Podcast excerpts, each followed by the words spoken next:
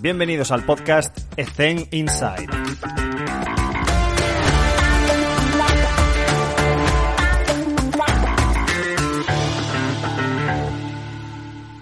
Muy buenas a todos. Hoy tenemos una entrevista con Lorena Torres, una entrevista para mí muy especial porque la llevo siguiendo su trabajo desde hace mucho tiempo. Y Lorena se define como una profesional del deporte que le gusta y le apasiona vincular en la parte de ciencia sobre todo y también la aplicación de la misma y siendo muy consciente de la realidad de los equipos profesionales. Una vida desempeñada única y exclusivamente para el deporte, de hecho ha sido deportista, eh, por supuesto tiene la licenciatura, en este caso, de Ciencias de la Actividad Física y el Deporte. Ha sido preparadora física en multitud de, deportes. Ha hecho su tesis para profundizar un poco en este aspecto que os comentaba sobre, sobre las ciencias del deporte y ha estado pues en natación sincronizada en el equipo nacional, ha estado con tenistas de alto nivel, ha estado con golfistas durante mucho tiempo y el, sus inicios en el baloncesto han sido en la, eh, como preparadora física en la cantera del Fútbol Club Barcelona, que después pudo eh, irse a Estados Unidos para desempeñar sus, sus funciones en la G League y ahora está en, como directora de un departamento de rendimiento de un equipo de NBA, dirigiendo un equipo de 15 personas, es decir, eh, una experiencia abismal, una evolución incluso mayor y espero que disfrutéis de una entrevista en la que Lorena nos ha abierto las puertas a, su metodología, a su filosofía y espero que, que podamos aprender todos juntos de ella. Muchas gracias. Muy buenas a todos y bienvenidos a un episodio más. Hoy está con nosotros Lorena Torres. Es un placer tenerte con nosotros en el podcast. Lorena, ¿qué tal? ¿Cómo te encuentras? Hola, muchas gracias a ti por tenerme aquí. Me hace muchísima ilusión. Gracias. Es un auténtico placer. Lorena, cuéntanos un poco, la primera pregunta siempre es la misma para saber contextos y realidades diferentes de nuestros compañeros de profesión.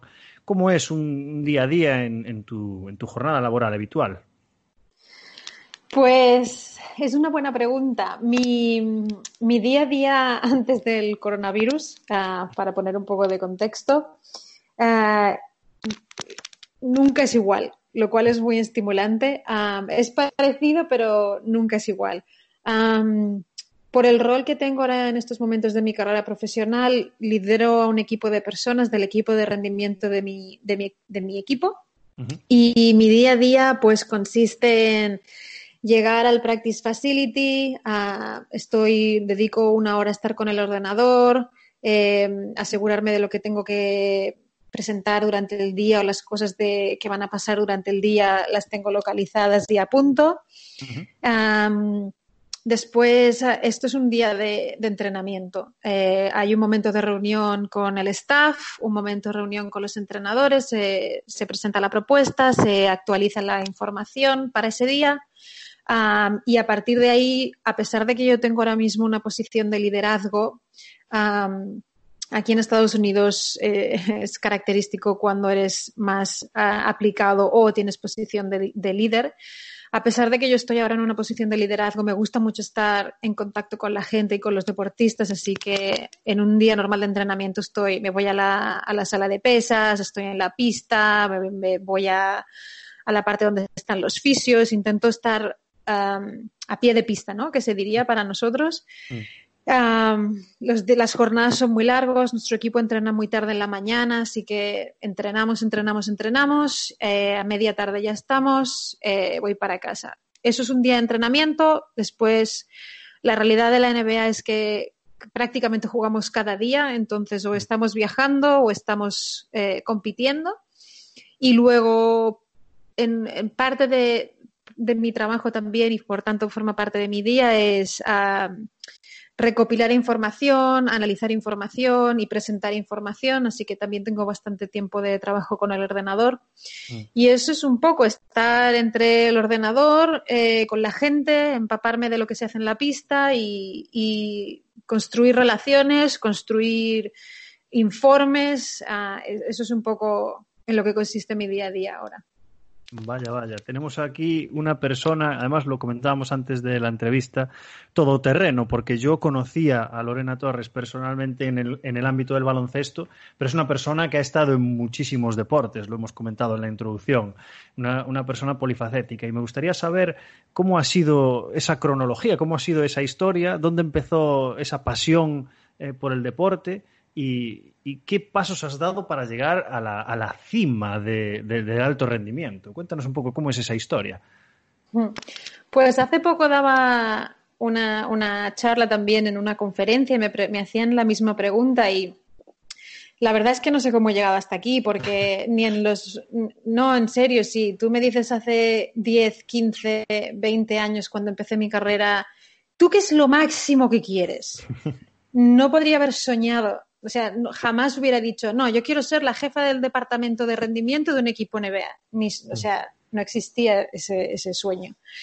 Entonces yo como he ido afrontando mi carrera, ahora te lo puedo decir 20 años después, es yo empecé, mi deporte era la natación sincronizada, un deporte menos que minoritario. y, y, cuando dejé el deporte y empecé a estudiar la carrera uh, y, y, estaba vinculada a ese deporte, yo he ido bastante día a día. Yo en ese, con, con 20 años yo quería ser lo mejor, la mejor entrenadora de natación sincronizada posible. Fui, fui evolucionando, acabé la carrera, eh, mi futuro estaba más como preparadora física, entré en, en, el centro de alto rendimiento de San Cugat a trabajar y empecé con tenistas y tuve la suerte de que de que era a, un altísimo nivel. Y cuando estaba en tenis, pues mi objetivo era pues ser la mejor preparadora física de tenis que pudiera ser en ese momento. Eh, establece relaciones, en el CAR hay golfistas, me paso al golf y en ese momento pues yo no tenía ni idea de golf y mi objetivo era voy a aprender lo máximo que pueda de golf. Entonces, creo que he llegado hasta aquí porque en cada etapa y en cada fase de, de mi carrera profesional, simplemente he querido esforzarme y aprender y, y, y dar lo mejor de mí misma a, a, los deportistas con los que he estado, que al final es para ellos, para los que te, ¿no? te, te, te esfuerzas y te dedicas. Uh -huh. Por el camino creo que tomé una decisión muy acertada que fue hacer la tesis doctoral y la tesis doctoral me abrió las puertas a la parte académica, a la parte de dar clases en la universidad, de hacer investigación. Eso me forzó a tener que esforzarme con el inglés, eh, formar parte de grupos de investigación internacionales. Ahí te abres las puertas al mundo o yo me abrí las puertas al mundo en ese momento. Uh -huh. y, y, entonces fue con, cuando estar en contacto con, gente, con gente del extranjero, aprender de otros, te, una cosa te lleva a la otra y, y, y, ese ha sido un poco lo que me ha empujado y, apasionado, el, el, intentar ser mejor cada día. Uh -huh de, le he pegado un repaso a tus líneas de investigación que me parecen súper interesantes y, tocas, tocas todos los perfiles que hablábamos, o sea, desde natación sincronizada, desde golf. Eh, ¿Hay alguna investigación en particular que te haya gustado más que otra? O, eh, bueno, sí, es, esa pregunta. Me gustaría saber si hubo alguna línea de investigación que te interesó más que otra y, y si nos puedes contar algo sobre eso. Sí, como te digo, yo creo que empecé un poco la investigación vinculándome al tema de la tesis doctoral y yo no estaba, nunca estaba en un deporte pensado que me iba a ir a otro. Entonces, cuando, como te decía, cuando estaba, cuando he estado en un deporte, he intentado objetivizar la información, um, hacer crecer al deporte, ayudar al deporte. Entonces, en las diferentes etapas de mi vida tienen diferentes investigaciones porque en ese momento de mi vida eso era lo más importante para mí. Entonces, en en cada momento fue, fueron importantes cada una de esas investigaciones para el deporte y porque me han ayudado a mí a, a crecer, a, a, hacer investigaciones sencillitas, a, a cometer errores, a mejorar.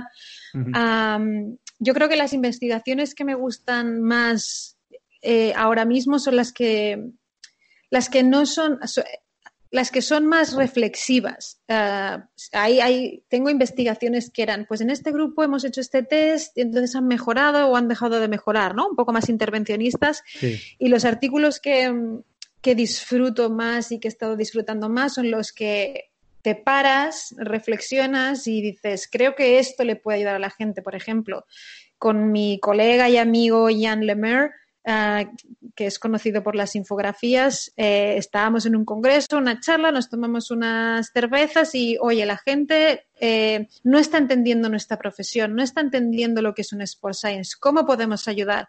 Y los dos nos ponemos y sacamos un artículo, los 10 retos del Sport Science de hoy en día. E, ese tipo de, investigaciones me gustan mucho porque realmente las hemos hecho con las personas con las que he participado para ayudar a la gente, para, empujar a la gente, para dar soporte a la gente. entonces, ese, tipo de investigaciones más reflexivas son las que ahora mismo estoy disfrutando más. Eh, corrígeme si me equivoco, eh, tuviste una una investigación, más bien artículo relacionado con la implementación de tecnología en, franquicias o en, clubes. Me imagino que esto va un poco por esa vena reflexiva que, te interesa. Y, me gustaría saber, pues tú que has estado en varios contextos diferentes, pues pongámonos en la tesitura de un preparador físico que no tiene tantos medios o alguien que sí que tiene un poco más de poder adquisitivo presupuesto para gastarse en esto o en lo otro. ¿Cuáles serían tus recomendaciones de, pues mira, si no tienes dinero, amigo, papel boli, Excel, como todo el mundo, y, si tienes un poco más de presupuesto, pues tira de aquí y de allá, y ya si nos vamos a gente pues que pueda estar en una posición con, más presupuesto, pues oye, esto y esto. Si podrías dar algún consejo ahí en ese sentido. Sí, por supuesto. Dos, cosas que quiero responder a esa pregunta que me parece súper chula.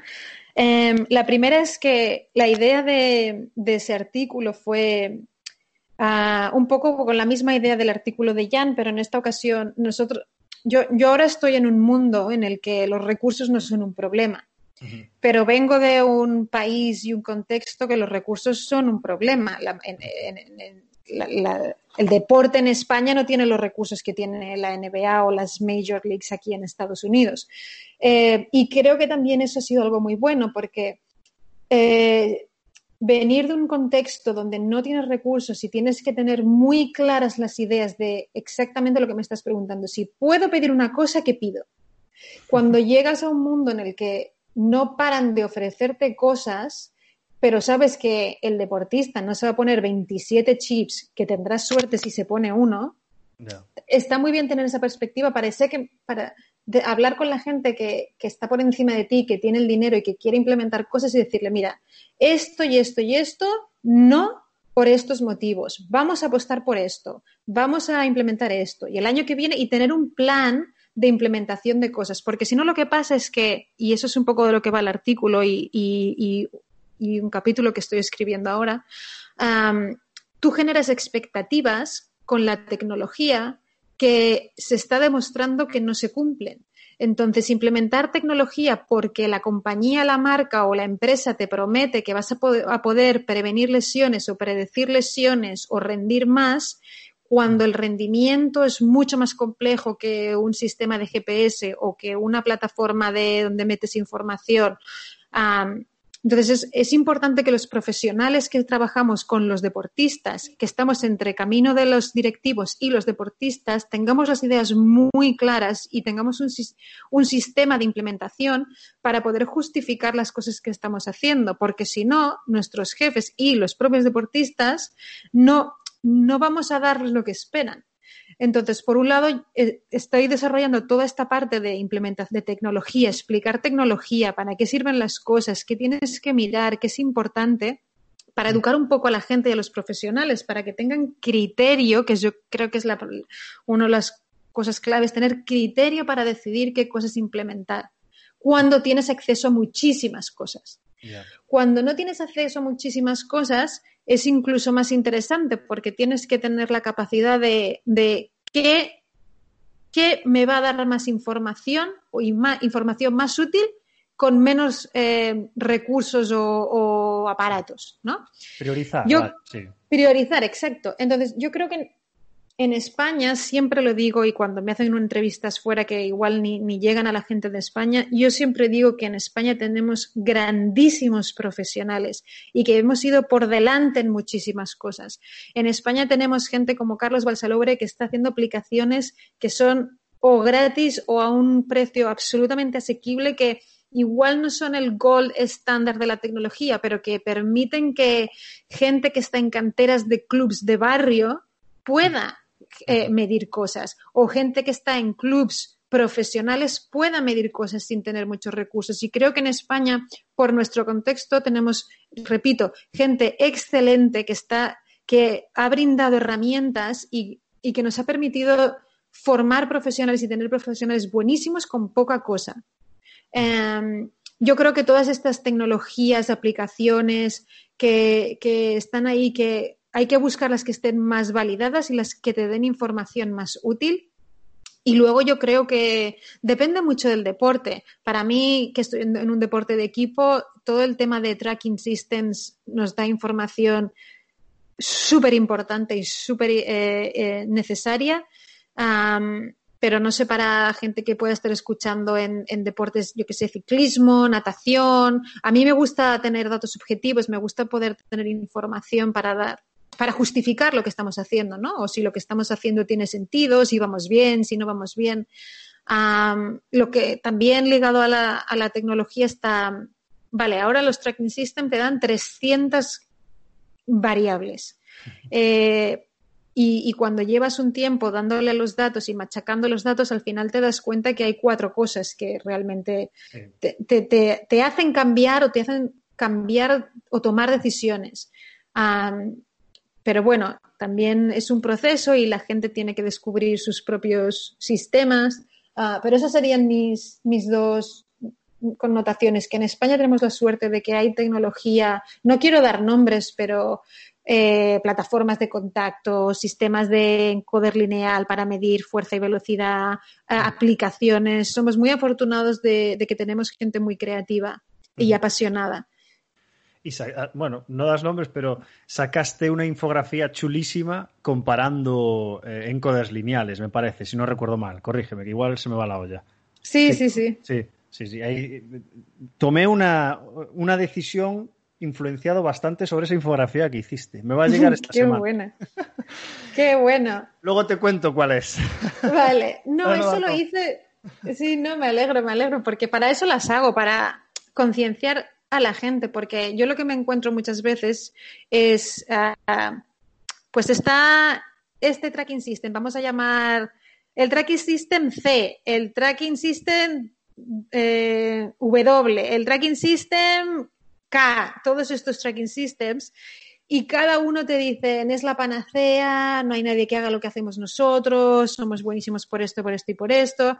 Y, y, me pasó lo mismo con los encodes lineales, ¿no? Había como tres empresas que son las que están más ahí al bombo y, yo lo que quería reflejar es, hay, hay muchísimas, o sea, si te pones a buscar, eh, puedes encontrar muchas cosas y tienes que hacer esa búsqueda cada vez, porque tienes que saber lo que quieres, qué información quieres, cómo la vas a recoger. Y yo pensaba que encontraría entre 10 y 15 y encontré, pues, no sé, 50, eh, 75 10, 10, dispositivos para 75 quizás no, pero entre 30 y 50. Y me sorprendí a mí misma y además la gente me contestó y me, pasaba más y, es, es, chulo, es chulo ver que entre nosotros pues hacemos estas cosas, ¿no? Está genial. Y voy a hilar un poco con lo que, con lo que empezabas a hablar ahora sobre los tracking systems, pero eh, orientados un poco al trabajo de pista. Eh, ¿Tienes alguna opinión formada en cuanto a cómo se debería o qué te gustaría? O... Bueno, voy a hacerla simple, porque si no me enrollo. ¿Cómo, deberíamos controlar la carga? Preparadores físicos que no tienen mm, dispositivos GPS, por ejemplo, en un deporte colectivo. ¿Qué es lo que, qué, es lo que haría, ¿Cuál es el consejo que nos darías?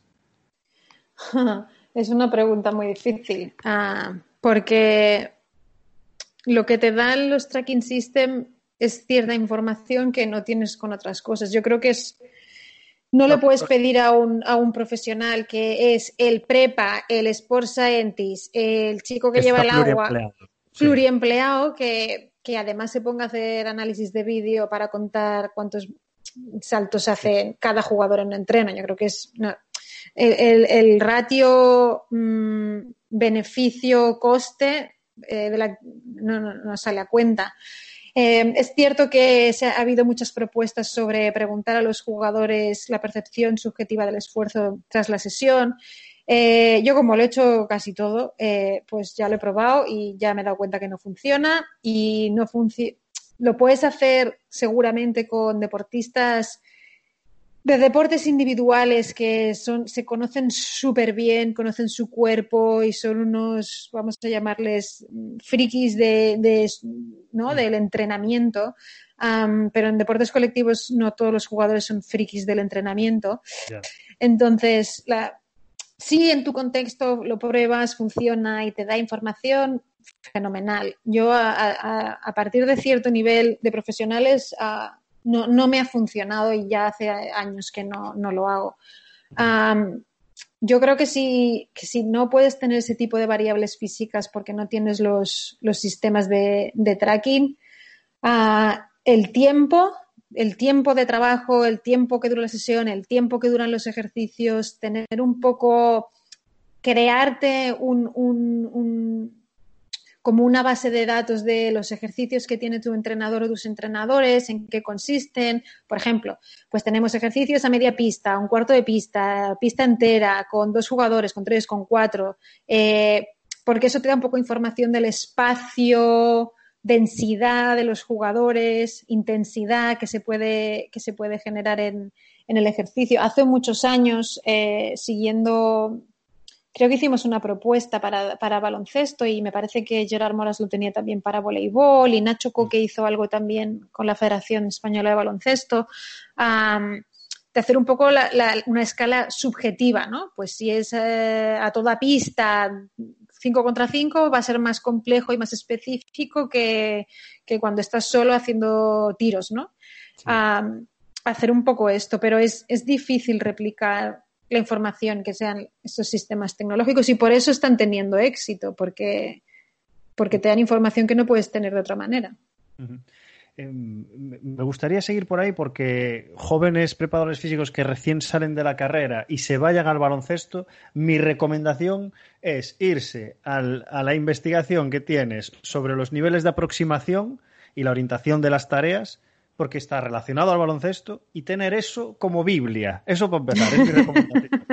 Pero me gustaría saber eh, qué, te has dado cuenta realizando esta investigación y con el paso de los años, qué has ido cambiando en tu propuesta de diseño de tareas en función a lo que has investigado. ¿Sabes? No sé si me expliqué bien.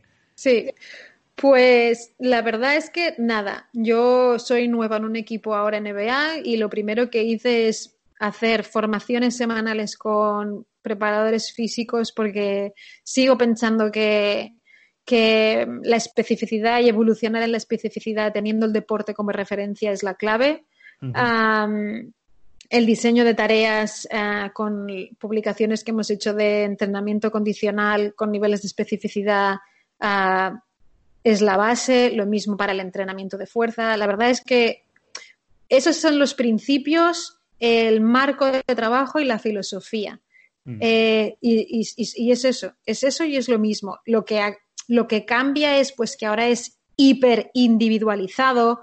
Eh, por ejemplo, este año he hecho un estudio muy profundo de, de los tiempos de trabajo y de descanso con nuestros jugadores. Entonces, pues, si en el artículo leéis 30 eh, segundos de trabajo, 30 segundos de descanso, 30 segundos de trabajo, 15 segundos de descanso, pues ahora yo eso lo tengo hiper individualizado para cada uno de los jugadores para diferentes tareas, pero porque tengo acceso a medios y a, y a análisis de datos que cuando hice ese artículo pues no tenía. Pero, pero la base y la filosofía es la misma. El, mm. deporte como referencia, estudia el deporte, estudia tu equipo y a mm. partir de ahí de, es como un poco la, la, lo que han hecho en, en, eh, los chefs, ¿no? La deconstrucción de platos, ¿no? Pues esto es la deconstrucción del deporte y cómo lo deconstruyes para, para trabajar diferentes partes y cómo las pones todas juntas para asegurar que el producto final pues es el que tú quieres. Y cómo individual, porque me, suena que llegasteis a una conclusión en cuanto a si un jugador tenía más de 30 y no sé cuántos minutos o menos de, no sé si eran 12, 13, 15 minutos, habría que hacer algo para compensar por exceso o por defecto a ese jugador. ¿Qué recomendaciones le darías a, a ese preparador físico que dice, joder, este no jugó nada, este jugó más de 35? ¿Cuáles serían las estrategias en cuanto a si hacer trabajo después del partido, antes de irse para casa, si llamarlo para hacer el match day más uno con él, estrategias de recuperación? Uf, te estoy preguntando cosas que igual estamos hasta mañana, pero Ya. sobre esto. Bueno, pues otra vez lo mismo. Yo lo que me he dado cuenta es que es muy, muy individualizado. Eh, igual tienes compañeros que, como yo, han estado explicando lo que hacen y dicen, no, pues nosotros hacemos probación física después del partido porque así ganamos tiempo y el día siguiente pueden recuperar. Eh, o gente que te diga, no, pues nosotros después del partido no podemos, damos un día de descanso ah, después del partido y el día siguiente pues metemos caña.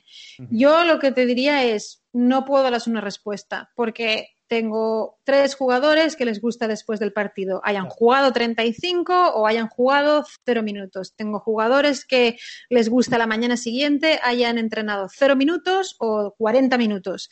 Hay jugadores que, etcétera, etcétera, etcétera. Perfecto. Entonces, nosotros lo hacemos muy, muy, muy a la carta. Lo que necesite, lo que le vaya mejor, lo que vemos que ayuda a optimizar al máximo el rendimiento es, es lo que es lo que le damos al jugador. Entonces, no hay una. A ver, nosotros deportes, nosotros estu eh, otras estructuras, pero nosotros.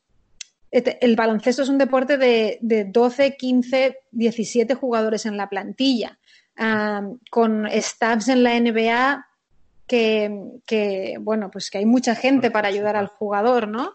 Eh, entonces podemos hacerlo muy, muy a la carta. Y, y la verdad es que para mí no, soy, yo no soy ni de blancos ni de negros en casi nada, soy bastante de grises en todo. Entonces, ni creo que sea mejor entre, hacer las pesas después del partido, ni creo que sea mejor hacerlas el día siguiente. Simplemente otra vez, tienes que tener claro lo que estás buscando.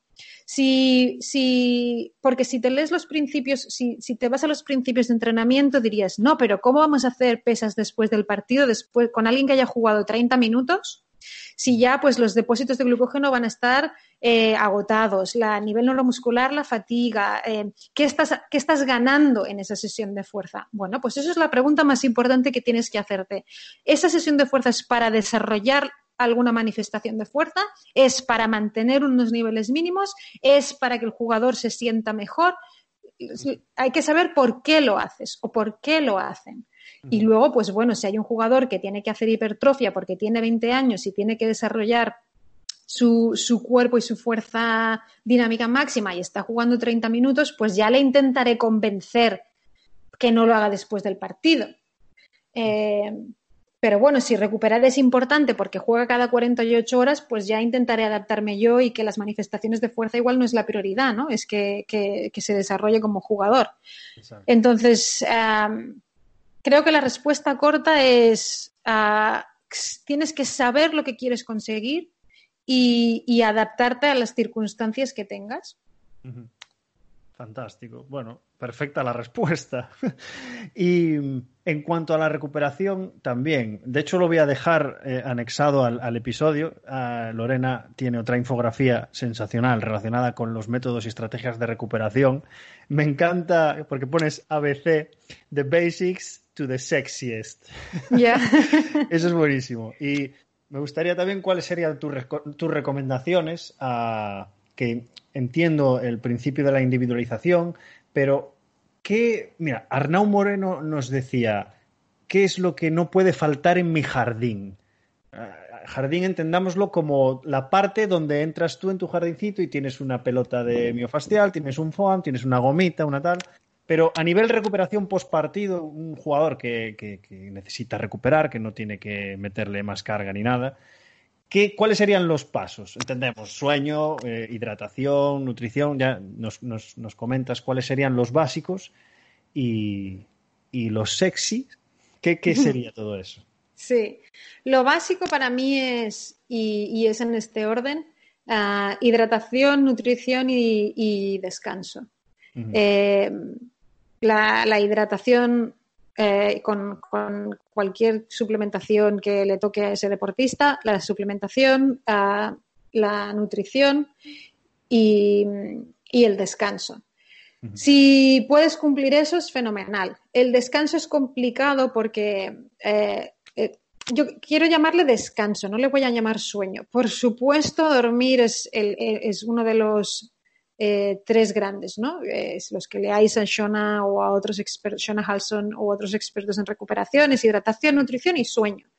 Pero una vez más, la realidad, la realidad, y hay que vivir con la realidad, es que hay muchos deportistas que no se van a dormir ni a las 10, ni a las 11, ni a las once y media de la noche. Entonces, mm. lo que no podemos es estar ciegos. Y si sabemos que no se van a ir a dormir a las 10, eh, al menos las recomendaciones de, bueno, pues eh, que, que, vayan a descansar, ¿no? Mm. Ah, y luego, pues bueno, eh, adaptar lo máximo que puedas al día siguiente para pues que tengan un periodo de siesta o otra vez de descanso. Esos son para mí los fundamentales, hidratación, nutrición y descanso. Después, si hay un siguiente nivel, yo soy una super fan y quizás por defecto profesional bias eh, de las aguas. Ah, y hay, hay eh, mucha literatura para cualquiera de los tipos de, hidroterapia. Agua fría, agua caliente, contrastes. Ah, es barato, relativamente barato ah, y es efectivo. Entonces luego ya es un poco a la carta al jugador lo que, le, lo que sienta que le haga recuperar o, la, o las manifestaciones fisiológicas que quieras enfatizar. Entonces después para mí son las ah, hidroterapias. Uno que está que no está científicamente tan, tan, tan demostrado. Bueno, hay dos que no tienen el soporte absoluto de la ciencia, pero que al deportista le gustan, que son eh, las botas compresivas o, las botas estas de recuperación, es que no quiero decir marcas, están muy, muy, muy popularizadas en, muchos deportes aquí en, Estados Unidos, no solo en el que estoy yo. Y luego el masaje. El masaje y, el contacto y las manos eh, eh, hace sentir bien. Entonces, todas las terapias manuales, aquí se les llama soft tissue uh, treatments, uh, tratamientos de, miofasciales, de, masaje, pues no lo sé. Eh, hay, cierta, hay cierto soporte eh, científico, no al nivel de otros aspectos, pero es un, eh, hace sentir bien y ayuda a recuperar. Por lo tanto, nosotros lo ofrecemos siempre que se pueda. Y luego, pues ya están las, las cosas más sexys, que, son más chulas de decir que las tienes, pero que si las puedes tener bien y si no, pues tampoco, quiero decir, si no tienes el flotarium, si no tienes la sauna con luz infrarroja, infrarroja si no tienes em, el pot de sleep, pues bueno, eh, quiero decir, si, si mientras Puedes vivir sin eso. Puedes vivir sin eso. Ahora, que hay un jugador que se lo puede permitir, que hay un club que se lo puede permitir y los jugadores lo utilizan porque les va bien, adelante. Yo creo que la recuperación, el objetivo de la recuperación es ayudar a recuperar. Entonces, si hay manifestaciones fisiológicas o psicológicas que puedes mejorar más rápidamente con lo que sea, adelante. Te voy a poner en, en un simulacro. Imagínate un equipo de ACB, me lo estoy inventando, ¿eh? no ha pasado. Bueno, igual sí. un equipo de ACB que, vamos a ver, que está en posiciones de descenso y es su última semana. El fin de semana que viene juegan el partido para ascender, perdón, para mantener, mantener la categoría o descender. ¿Qué les haces ese lunes? ¿Metes algún tipo de, no a nivel recuperación, ¿eh? sino a nivel de socioafectivo cambias algo. A lo que voy es, a nivel de planificación, evidentemente todos sabemos que tenemos que ser flexibles, pero en esa situación complicada donde seguramente el entrenador quiera meter más carga táctica y le tienes que educar de eh, cuidado porque estamos en match day más uno o más dos o lo que sea y tenemos que ir pues con esos niveles de aproximación pues esta biblioteca de ejercicios o tareas pues están en, cero, en más uno o lo que sea. ¿Cuál sería tu, tu estrategia con ese equipo de cara a un partido importantísimo, ¿cómo, ¿cómo sería esa semana? Ya sé que es una pregunta imposible, pero ¿qué, nos podrías decir? Es bastante imposible porque no es muy complejo. Quiero decir, no sé si si se está en esa situación porque la dinámica de grupo es mala o la dinámica de grupo es buena, pero el talento es justo. Quiero decir, es una pregunta muy complicada. Em, pero vamos a suponer que la dinámica de equipo es buena, los jugadores se llevan bien, eh, son fieles al entrenador eh, y es un partido que es muy difícil, pero es, es ganable. O sea, si se gana, es de nos tu liga. mantenemos, ¿vale? Eh, porque claro, si juega, no quiero decir nombres, ¿no? Pues si juegas realmente por, estás jugando las castañas con el equipo top, pues bueno, qué fin, ¿no? Eh, pero vamos a suponer que las cosas son positivas en, cuanto a dinámica de grupo y que, y que el partido es ganable. Mm. Yo lo que diría es, o sea, hagamos lo que haga falta. O, o, sea, me da igual. Si tienen que jugar 50 minutos, 5 jugadores. No, a ver, es me estás está claro, preguntando. está claro. Me estás Me preguntando. río porque estoy de acuerdo, claro.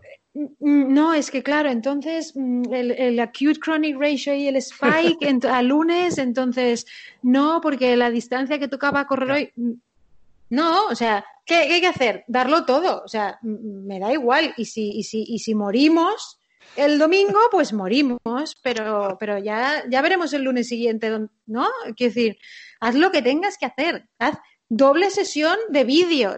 O sea, no, porque 15 minutos de vídeo es lo máximo que el jugador mm, absorbe. mm, No, o sea, nos, nos estamos jugando la vida y vamos, estamos en una buena dinámica de equipo, vamos todos a muerte, lo tenemos clarísimo, pues, pues, all in, que dicen aquí.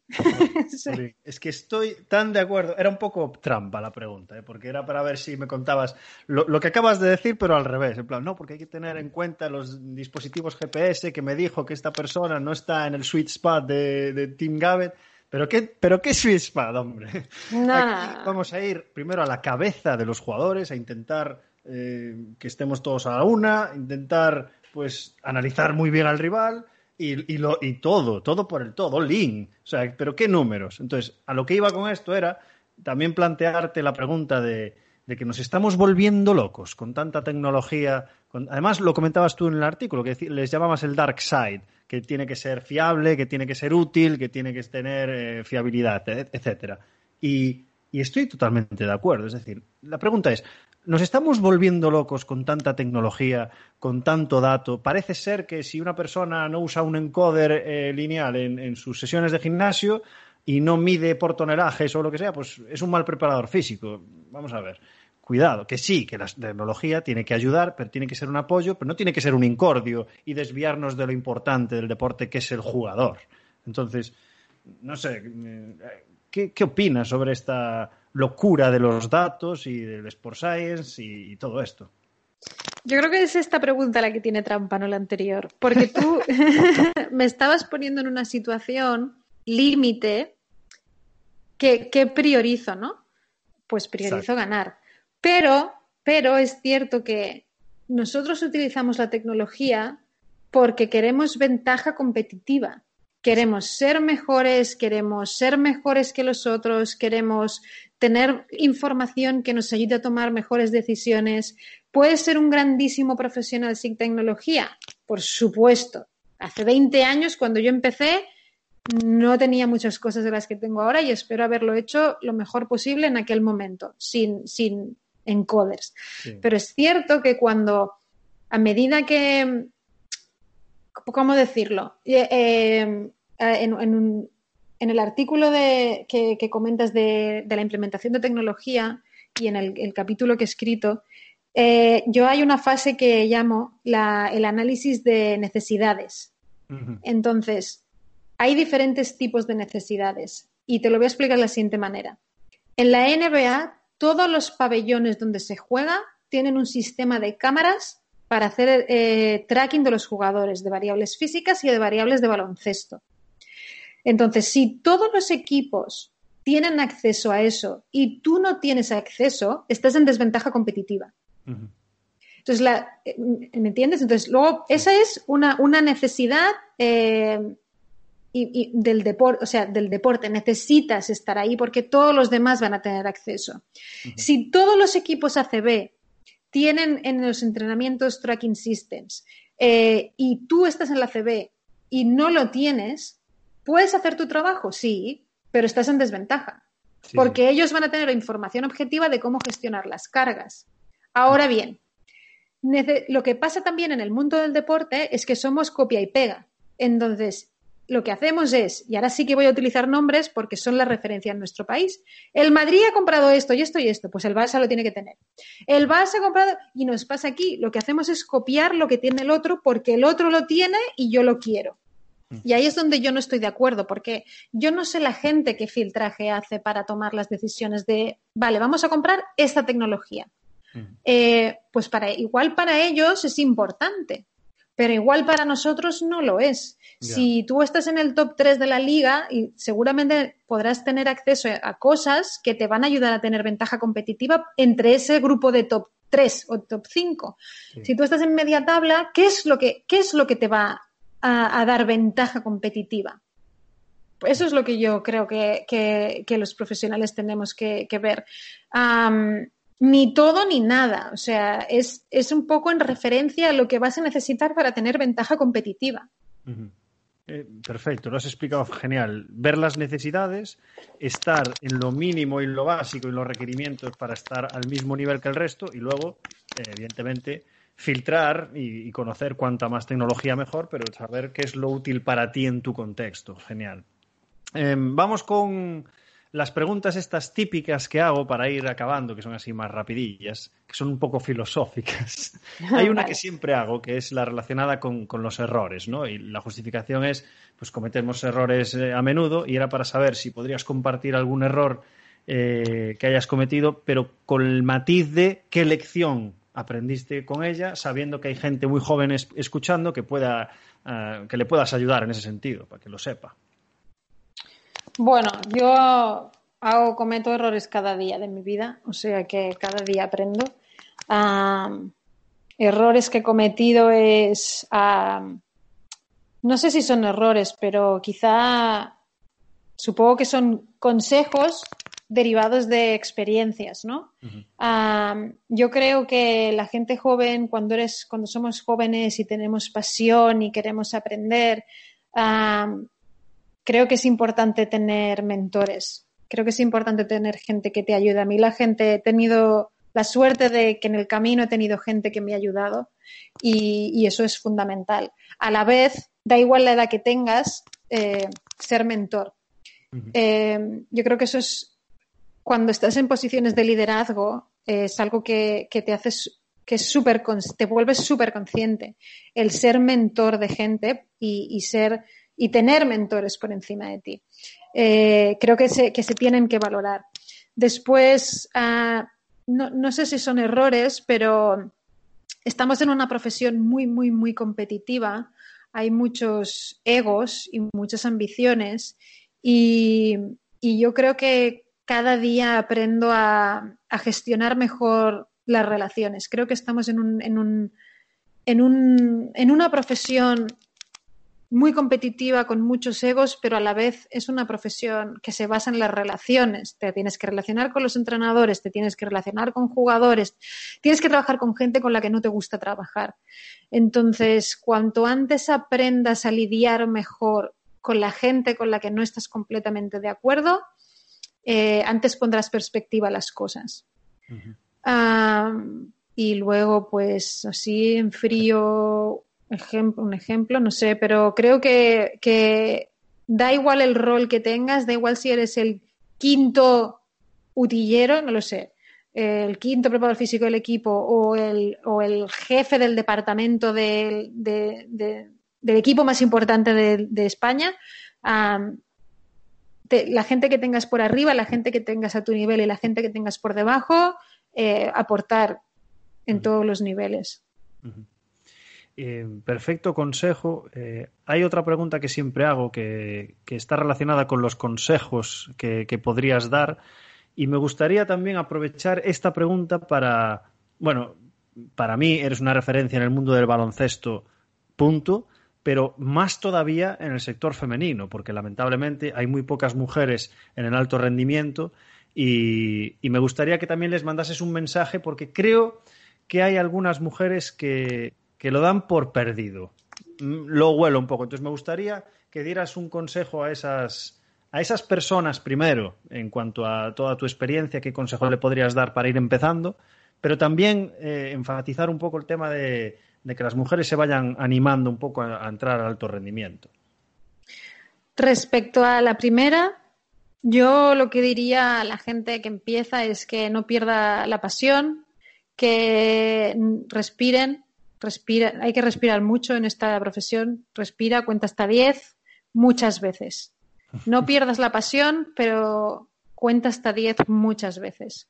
Ah, porque la vida es perspectivas. Lo que para ti te va a poner de los nervios, para el otro que tienes delante, pues igual es como él ve las cosas o ella ve las cosas, ¿no? Ah, así que esto, después también diría leer, leer o, escuchar podcast, quiero decir, estar informado y, leer de muchas cosas y cosas diferentes. Ah, hay gente que está muy orgullosa de haber estado toda su vida en el mismo deporte y me parece estupendo. Yo estoy súper orgullosa de haber pasado por diferentes deportes porque, porque aprendes cosas diferentes, trabajas con gente diferente, coges cosas eh, yo en el golf aprendí muchísimo de prevención de lesiones, infinito lo que aprendí de prevención de lesiones y que he aplicado en el baloncesto después.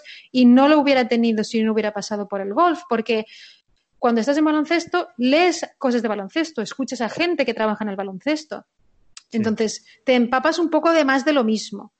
Ah, entonces, para ser creativo y, ser abierto de mente, otras cosas.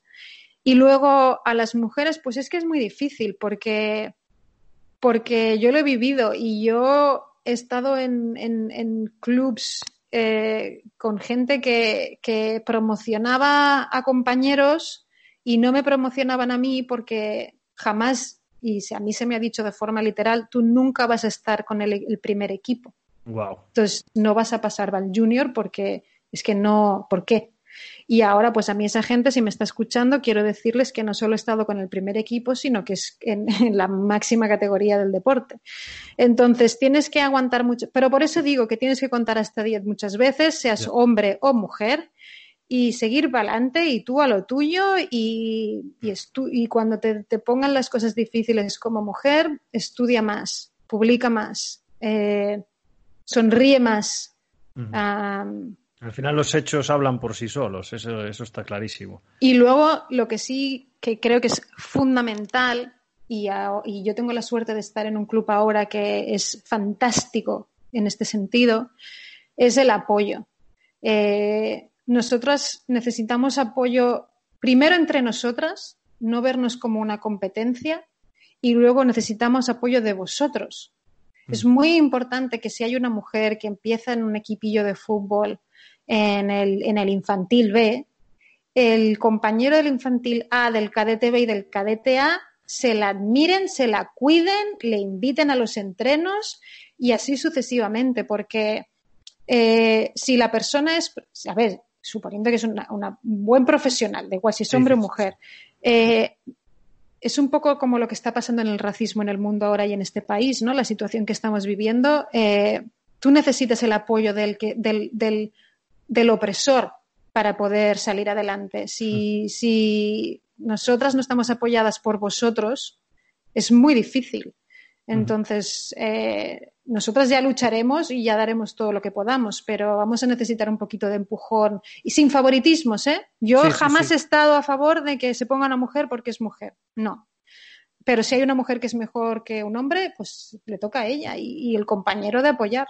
Eso es así como lo veo. Lamentablemente sigue habiendo ese estereotipo y hay que seguir, hay que seguir luchando. Yo personalmente llevo eh, no me acuerdo cuánto llevo, ocho, ocho, años o así en el, en el básquet femenino y todavía se ve, eh, o sea, y es básquet femenino, se ven más entrenadores que entrenadoras, que, que no, no, estoy diciendo lo que dices tú, de, poner a una mujer porque sea mujer, o que en la selección española haya una mujer porque, porque es la selección femenina. No estoy hablando de eso, pero sí que hay profesionales eh, de, mujeres que son increíblemente, eh, se me ocurren muchos nombres, pero no quiero darlos, que, que no tienen las mismas oportunidades. Es así. Eso es. Es, así, triste, no tienen las mismas oportunidades. Entonces creo que hay que intentar entre todos lo que dices tú, hacer un llamamiento a, a, la solidaridad, porque hay muchísima rivalidad, lamentablemente. En los dos bandos, ¿eh? pero en este caso pues sale, sale más perjudicada la mujer, es así.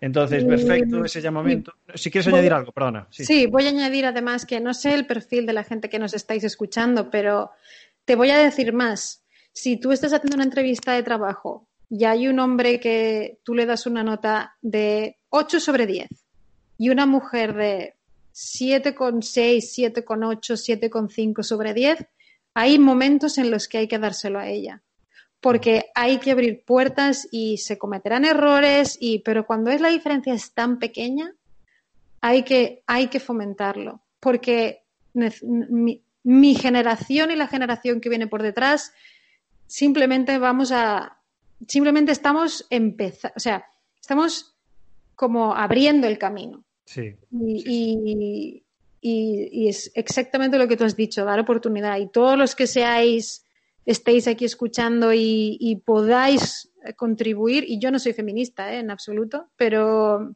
pero me has hecho la pregunta y es lo que creo. Sí, sí, perfecto, perfecto. Pues desde aquí ese llamamiento ahí queda. Acabando, las dos últimas preguntas, que yo creo que siempre son las mismas, no sé si en el mismo orden, pero eh, lo comentaste, que, hay que fomentar la lectura y de varios ámbitos, pues me gustaría que, que nos recomendases alguna lectura bibliográfica de lo que sea, tanto si es deportivo como si no, o si es de básquet como si no, lo que sea. Bueno, yo eh, me encantan ahora mismo los libros de innovación, tecnología, ah, este tipo de libros, me gustan mucho, es, algo que, siempre tengo leyendo. Luego, ah, como en, España a veces tengo la sensación que, que en algunas cosas vamos como un poco por detrás en el sentido de hay una tendencia que empieza en otro sitio y, Europa llega un poco más tarde, ¿no? Yo creo que todo el tema de la parte mental eh, está muy fuerte ahora aquí y, todo lo que es la conciencia, el mindfulness, el aspecto de mental performance eh, está pasando ya, es una realidad aquí. Así que también recomendaría leer sobre eso, cuidar el aspecto mental, no solo físico. ¿Qué más he leído últimamente? Libros que me hayan gustado. La verdad es que de cosas de deporte, muy poco. Ya cada vez leo menos y no, y no porque... Ya pasaste por esa época. Los blogs y sí que intento estar al día de, publicaciones de investigaciones top, pero más revisiones. intento leer revisiones. Revisiones sistemáticas. sí, y luego eh, no, sé, puedo hacer un, un, tweet si quieres recomendando o pasarte para que lo, no sé si tienes, si va por web o que lo añadas. Algunos libros que he leído últimamente que, me han gustado, me he leído. Es cierto que estoy leyendo en inglés, así que eh, pasaré los títulos en inglés, pero es probable que esté la versión en español. Y si no, que aprendan inglés. Hay que leer en versión original, no traducido. Yo a Michael Boyle le leo en inglés, no, no leo su libro traducido. Lo siento, editorial tutor, lo siento, pero yo le leo en inglés. No, y además es que es cierto, porque para los que estáis escuchando, yo ahora trabajo en inglés y mi vida es en inglés, pero el primer libro no deportivo que leí en inglés completo no fue hace tanto, fue hace cuatro o cinco años. Y el otro día que hice un post de, una, de un parágrafo, una, una, un párrafo, perdón, o una frase de, hay un libro que es The Book of Why, es sobre estadística, y es un libro muy complejo. Y yo me lo leí y tal, pongo una frase y tengo una compañera británica que me dice, no me puedo creer que te estés leyendo este libro en inglés. Y yo, ostras, pues ya ni me daba, ya ni lo pienso. O sea, por supuesto que lo leo en inglés, no se me ocurrió, no sé. Entonces, el primero es difícil el segundo es menos difícil y el 10 ni te enteras. O sea que absolutamente de acuerdo. Genial. Oye, pues eh, nos interesaría mucho saber sobre esa, bibliografía, así que cuando puedas, así la compartimos y la anexamos también al, episodio. Por supuesto. Eh, la última pregunta, Lorena, me, me, da mucha pena porque es la última, pero es la de siempre. ¿Qué consejo le darías a tu yo de 20 años? Uf, Hazte pintora o con A mí yo de hace 20 años le diría... Déjame 10 segundos para pensar. ¿Pero qué estilo pintarías? No, no. A ver, ¿qué le diría a mi yo de hace 20 años? Sabes, me han dicho muchas veces que, que tienes que valorar lo que tienes, y eso es cierto, pero también creo que si quieres conseguir algo, tienes que ir a por ello. Entonces, me, diría, no, te preocupes tanto porque, porque si es lo que quieres hacer en este momento, lucha por ello. Por mm. supuesto, valora lo que tienes, pero, pero sigue para adelante. Y mm, algo relacionado con las relaciones humanas, me diría. No sé cómo me lo diría, pero las relaciones humanas y las, la dificultad de ciertas relaciones, la dificultad de la ambición de otras personas y el ego. si hubiera podido aprender más rápido cómo lidiar y gestionar personas, ah, me hubiera, más que nada, me hubiera, me hubiera quitado de disgustos. Sí. ¿No te parece que es algo que falta en la universidad? que necesitas demasiado rodaje para aprender esas habilidades y esas competencias humanas? Mm, puede ser, puede ser. Aquí en Estados Unidos, como son muy de liderazgo y de cursos y de, y de este tipo de, de, cosas, pues está muy, muy presente en las compañías y en las empresas, ¿no? Eh, hay muchos cursos de, yo jamás me han dado un curso de cómo dirigirte a una, audiencia, cómo hablar en público, cómo ganarte eh, la entrevista ¿no? de trabajo. Y aquí hay muchas, muchas cosas de esas. Eh, pero también es cierto que es un tema cultural y nosotros somos auténticos en otras cosas, así que, pero es, es cierto que el tema de la parte social, psicosocial, mental, es fundamental y, y si se hubiera podido aprender ciertas cosas más rápido o antes, simplemente para gestionar las emociones de forma diferente. Es probable que nos encontremos siempre estas dificultades, no es que las puedas evitar, pero cómo gestionar las dificultades. Ah, si tienes mejores recursos, pues avanzas más rápido. Genial, genial último consejo para acabar una entrevista que a mí me ha hecho muchísima ilusión porque la llevo siguiendo desde, desde, desde aquel campeonato cadete en la Malata en Ferrol, que le hacía vídeos en el calentamiento. Qué fuerte. Madre mía. Pues Lorena, ha sido un auténtico placer tenerte con nosotros y te deseo lo mejor en lo profesional, pero sobre todo en lo personal, ¿vale? Así que muchísimas gracias. Muchísimas gracias a ti por contar conmigo, me ha hecho muchísima, muchísima ilusión. Me alegro. Un saludo, Lorena. Un saludo, gracias.